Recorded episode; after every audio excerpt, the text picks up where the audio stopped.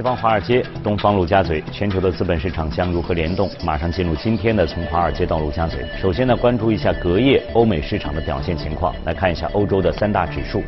涨跌互现，但是幅度呢都很有限啊。呃，法国 C C 四零呢是小涨百分之零点二四，德国 DAX 和英国富时一百呢都是微跌零点零六和零点零一这样一个幅度。马上呢，我们连线到前方记者陈曦宇，了解一些详细的情况。你好，曦宇。嗯，好的，主持人。周二欧洲股市以跌为主，除了法国 CAC 四零指数一枝独秀，小幅收涨以外，其余各主要股指都微幅收跌。板块方面，银行股和汽车股跌幅居前。而从日内公布的经济数据来看，德国九月经济景气指数好于预期，提振欧元上涨近五十点，重回一点一零关口上方。日内有关脱欧的消息不少。英国最高法院周二开始审理首相约翰逊迫使议会休会的案件。约翰逊承诺，如果法院裁决政府暂停议会的行为是违法的，他将会采取补救措施。日内爱尔兰外长科夫尼表示，希望在脱欧期限之前数周明确有关边境检。检查问题的规定，爱尔兰将不会同意永久性的边境检查，移除担保计划将导致巨大的问题。英国必须提出解决方案。对于达成协议持开放态度，但至今仍然没有看到任何来自英国方面的书面提议。无协议脱的风险继续上升。日内欧洲央行管委维勒卢瓦表示，目前英国脱仍然是坏消息不断，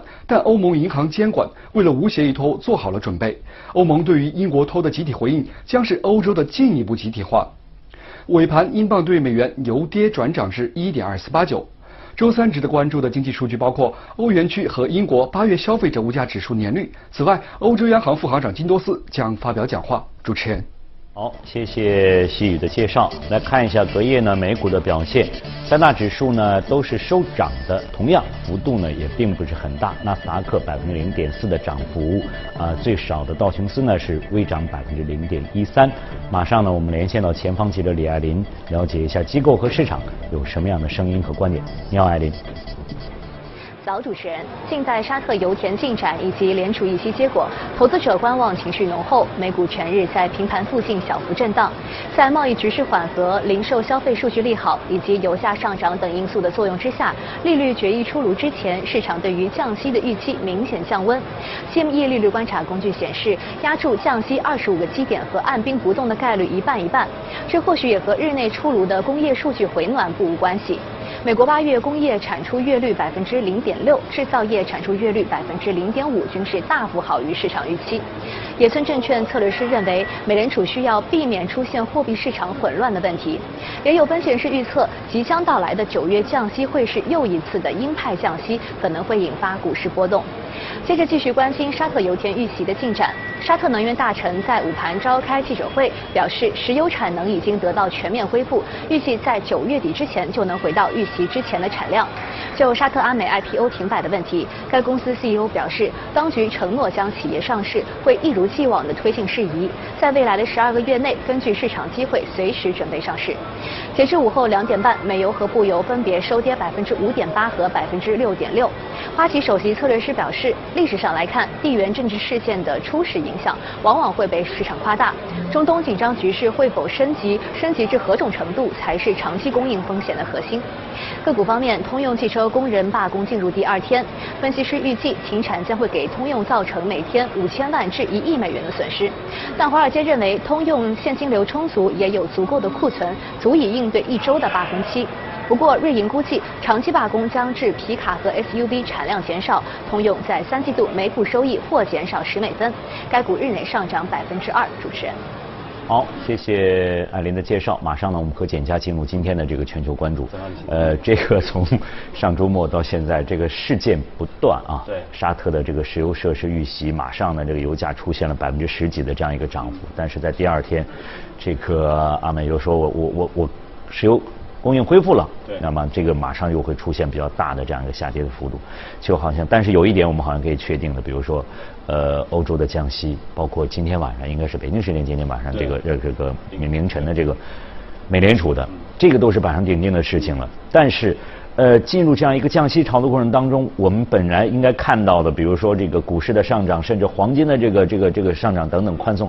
却并没有完完全全的出现，就是好多不确定性，比如黄金也还出现了一个调整。就算这个大家对中东局势有担忧的话，黄金的走势也也好像就是很短的这样一个一个一个上升，马上又是出现了一个一个调整的情况。对，很多不确定性。其实我们因为我们今天重要讲就是讲那个避险资产啊，因为我们其实，在很长一段时间，经经常看我们节目的观众朋友一定知道啊，我们很长一段时间一直在给大家去重点推荐呃很多避险资产啊，比如说像国债啊，像黄金啊，其实过去一段时间也是有非常不错的表现的啊。我们说黄金其实都涨了快一年了啊。那么其实但是短期之内，我们看到从九月份以来啊，有个非常特殊的现象，就是九月份其实很多。央行包括我们看到丹麦的央行啊，包括欧洲央行都是开始开启了降息啊，欧洲央行甚至是重启了量化宽松。但是在这样的一个情况下，我们看到避险资产反倒是出现了一个调整啊，像这个美债收益率是出现了四十个基点的一个上涨，德债收益率出现了二十五个基点的这样的一个上涨啊，像黄金我们从看到从高位也是回调了接近百分之四啊，所以这个非常奇特的一个现象啊，就是说其实理论上来说，宽松的货币政策应该对这些啊资产会相对有利的。那么同时呢，我们看到像风险类的资产啊，像股市反而包括像美股啊，反而从低位出现了明显的这样。的一个反弹，嗯啊，那我们说这样的一个迹象啊，其实短。短期之内最主要的它的一个催化剂还是来自于一方面是因为中美的一个啊整个的一个谈判相对来说出现了一些比较良好的这样的一个迹象。嗯。那么另外短期有一些美国的经济数据，比如说像消费品的这样的一些零售的一些数据，相对来说比较利好啊。那么这几方面因素，短期之内确实导致了目前的这样的一个情况，就是股市涨而避险资产出现一个下跌嗯啊。这是短期的这样一个情况。对，但是我们还是要强调这是一个短期的一个现象，因为从中长期的角度来说啊，我们认为整个目前的一个经济的环境，包括整个的一个货币政策的一个环境，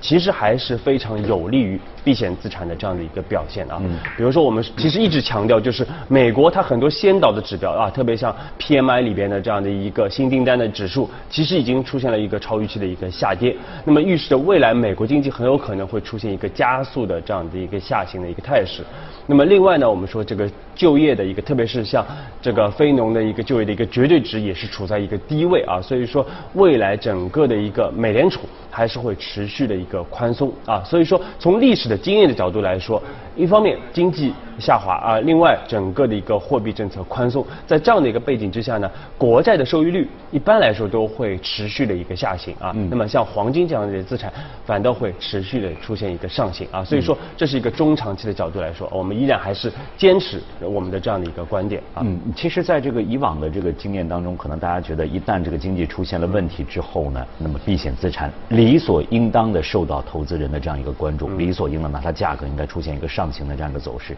但这次可能，呃，就是以往，比如说这个这个相当相关于美联储也好，比如我我出现了一个泡沫，到了一定程度之上，我刺破它，然后开始哎，有些资资产呢开始开始下行，那么避险资产可以上行。这次好像就从美联储来，我是预防性的，我有很多的这些数数据的指标，实际上并没有达到就比较坏的这样很差的这样一种程度在这儿。那么有可能在这个整个的过程当中，就像我们刚才提到。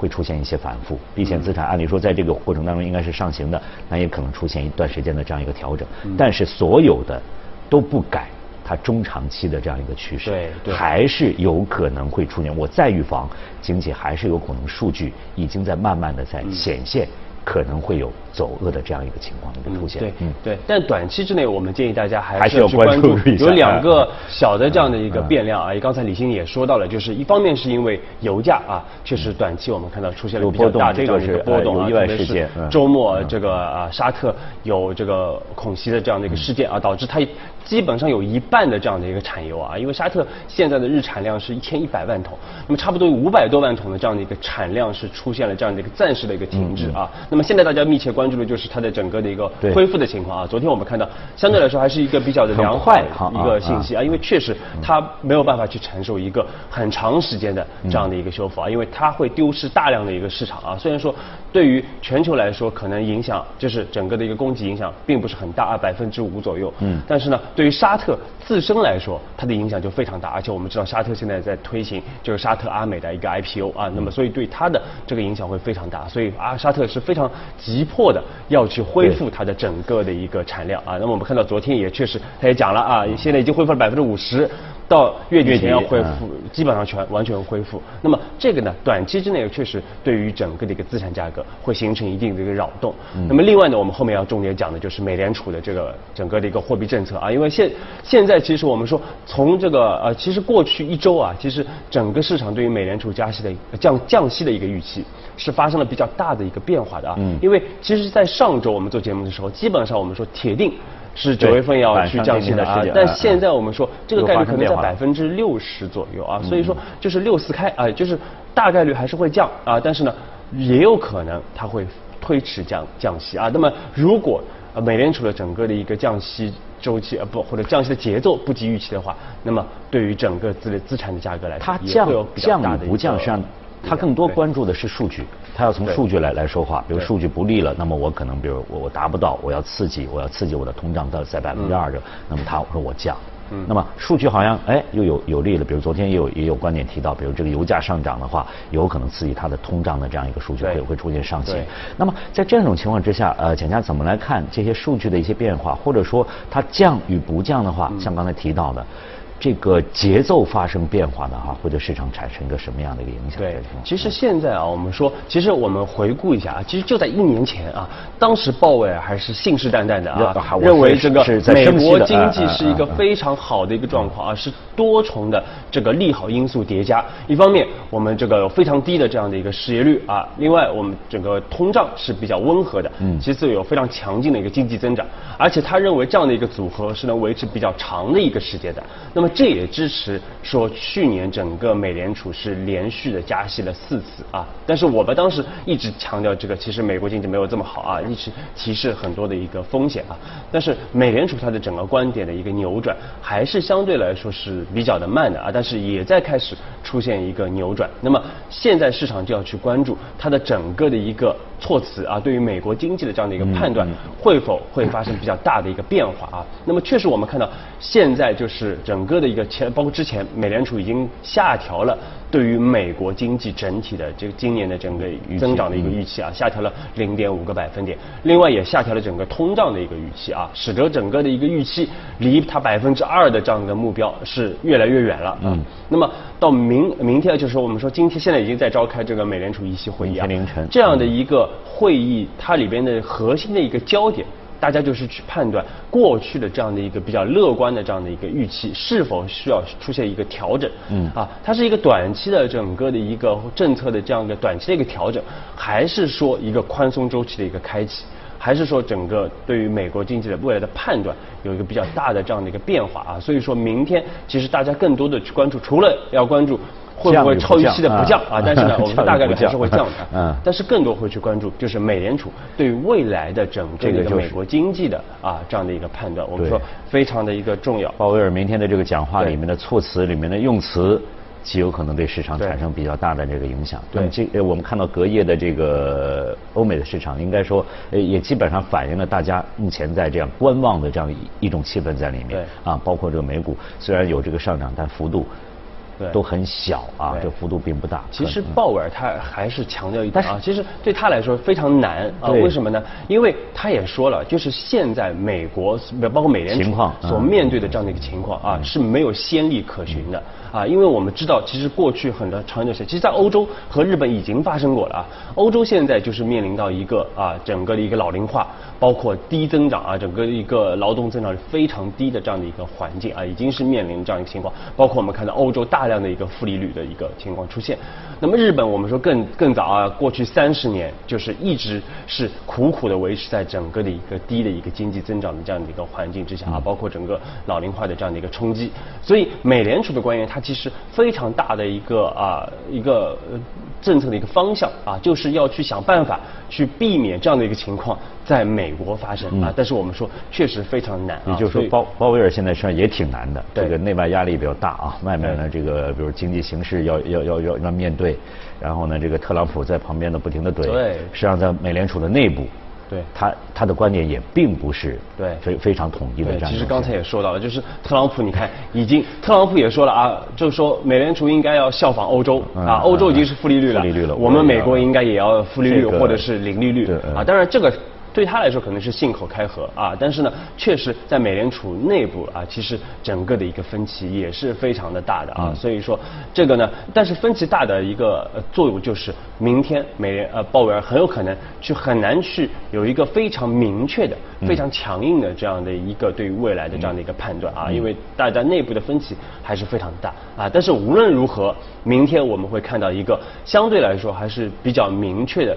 这样的一个信信号出来啊，那么这个呢，其实对于未来对于整个美联储的这样的一个政策的一个判断啊，对市场的走向，包括对于各类资产啊，无论是股票啊、债券啊，还是黄金啊，还是汇市的一个走势，都是有非常强的这样的一个指引作用啊。所以明天凌晨我们大家一起来关注啊，我相信我们明天的节目呢也会花比较大的这样一个气力，对，去关注一下这个在北京时间的这个。呃，是明天的凌晨，应该是他最后议息会议之后所做的这个讲话，以及这个美联储最终做出的一个降与不降的这样的决定。好，有关这方面情况呢，我们先和简家关注到这儿，马上来关注一下今天的这个热股。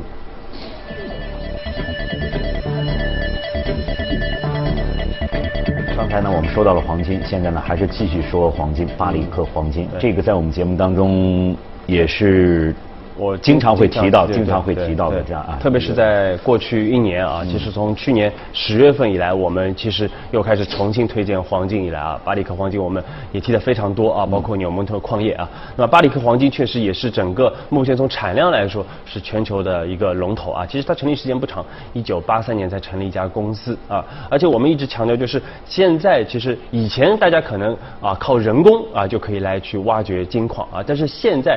特别是最近一些年头啊，其实我们看到整个的一个黄金的一个资源，基本上都聚集在这些巨头的一个手上啊，因为他们巨头的整个的一个龙头效应啊，它的一个规模效应是越来越明显啊，所以它其实一方面可以开拓更多的这样的一些资源，那么另外呢，可以聚焦啊于一些非常富有的这样的一些矿场啊，所以说他们可以以极低的这样的一个价格和成本。来去开采啊，这个大量的一个黄金啊，特别而且我们看到巨头之间的这个并购也是不断的啊，像这个我们年初的时候，当就给大家重重点去解读过，就是巴里克和纽蒙特的这样的一个并购啊，包括整个的一个股权的这样的一个合并等等的一系列的这样的一些资本运作啊，那么确实非常的精彩。那么最后呢，是巴里克和纽蒙特是在内华达州是联合的呃成立了一家合资公司，那么这家合资公司呢可以。为两家公司节省差不多五十亿美元的一个成本啊，而且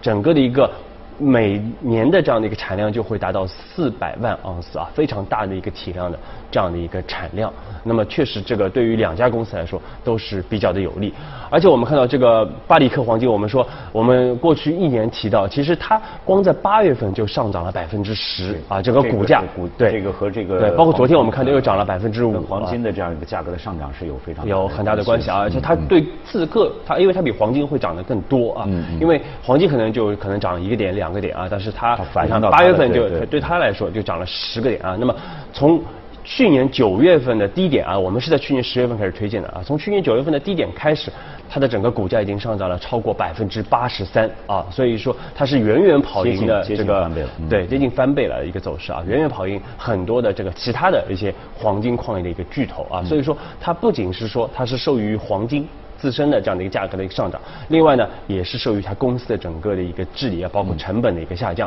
啊。其实我们可以从它的业绩里面，也可以明显的看出来啊。那么最新公布的整个二季度的业绩啊，它的整个的一个产量是一百三十五万盎司，那么到呃换算成全年，差不多是五百一十万盎司的这样的一个产量。而且我们看到它的整个的一个，值得大家非常欣喜的就是可以看到它的整个的一个债负债啊，大幅的下降。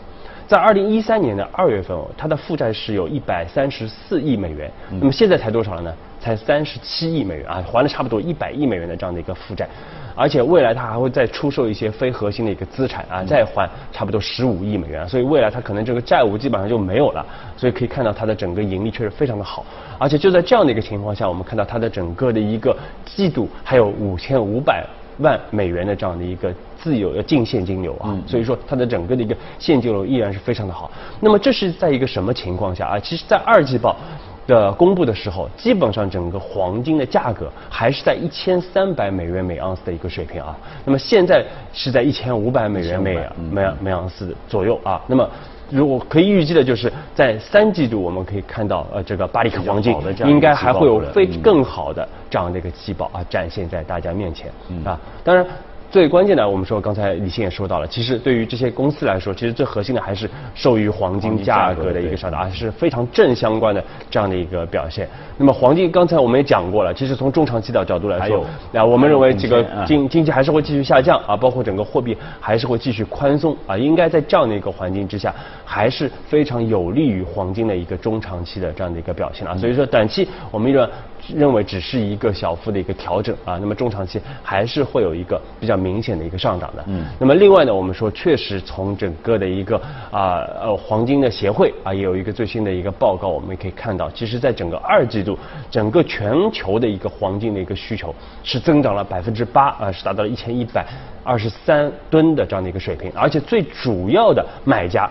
就是来自于全球的央行啊，全球央行买了二百二十四吨啊，那么另外就是一些黄金的一些 ETF 啊，当然也有一些个人的一个消费的一个支出啊，但是我们说最主要的，我们看到央行在大量的增持黄金啊，包括全球的 ETF 也在投投投资者也在大量的增持黄金，比较稳定的，应该对比较稳定的对。另外，大家其实对于全球目前的整个货币体系是保持比较大的这样的一个，特别是以美元为主的整个的一个货币体系是有比比较。大的一个疑虑的，而且确实我们看到，因为央行又在不断的一个宽松，包括后面美联储的降息，欧洲央行的这样的降息，对其他各大主要央行的这样的一个降息啊，所以说从中长期的角度来说，我们说这样的一个趋势并没有发生明显的一个变化的情况下啊，黄金还是建议大家可以去这些情况可能应该在某些方面给金价的上涨提供了比较好的一些支撑。对，那么反过来讲呢，对于像巴里克这样的一些呃这个领域的相关的一些龙头的公司的话。同样对它的股价也提供了比较好的上行的这样一个支撑在这里。对，那么投资者在这方面呢，也可以去关注一下。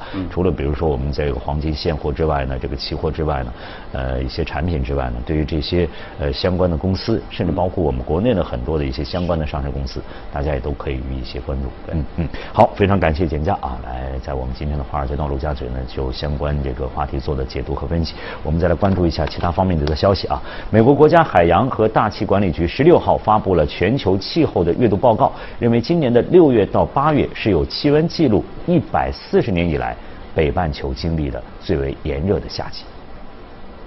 报告说，以全球平均气温计，今年六月至八月为有气温记录以来第二炎热，仅次于二零一六年同期数据。过去五年夏季为全球有记录以来最炎热的五个夏季。就二零一九年一月至八月而言，平均气温为有记录以来第三高。八月平均气温处于有记录以来第二高水平，同期海洋温度刷新纪录，北极海冰相比同期均值减少百分之三十，仅大于二零一二年最低纪录。报告说，今年六月至八月，非洲气温为一百四十年来同期最热，欧洲和南美洲气温均达到同期前三名水平。在一年前刚刚完成了乳腺癌治疗的美国人萨拉·托马斯，在十七号清晨完成了一项壮举，他成为世界上第一位不间断横渡英吉利海峡两个来回的勇者，耗时超过五十四个小时，游了大概两百零九公里。画面上，这名正在奋力游上岸的女子是三十七岁的耐力游泳选手萨拉·托马斯。当他踏上坚实土地的那一刻，他终于完成了这项史无前例的壮举，在五十四个小时内不间断横渡英吉利海峡两个来回，总共游过约二百零九公里水路，途中只靠一种营养液补充能量。据了解，托马斯十五号上午从英国多佛海岸下水，十七号上午六点半左右完成横渡上岸。英国专家说，托马斯的壮举挑战了人类耐力的极限，因为长时间泡在海水里，嗓子、口腔和舌头都会受到盐水的伤害。托马斯说，从法国返回英国的最后一段最为困难，海浪不断将他淹没，面部还被水母蛰伤。海水很冷，但并不像想象的那么糟糕。托马斯去年在接受乳腺癌治疗期间，一直通过游泳来配合治疗。现在，他希望将这项破纪录的壮举献给其他所有癌症幸存者。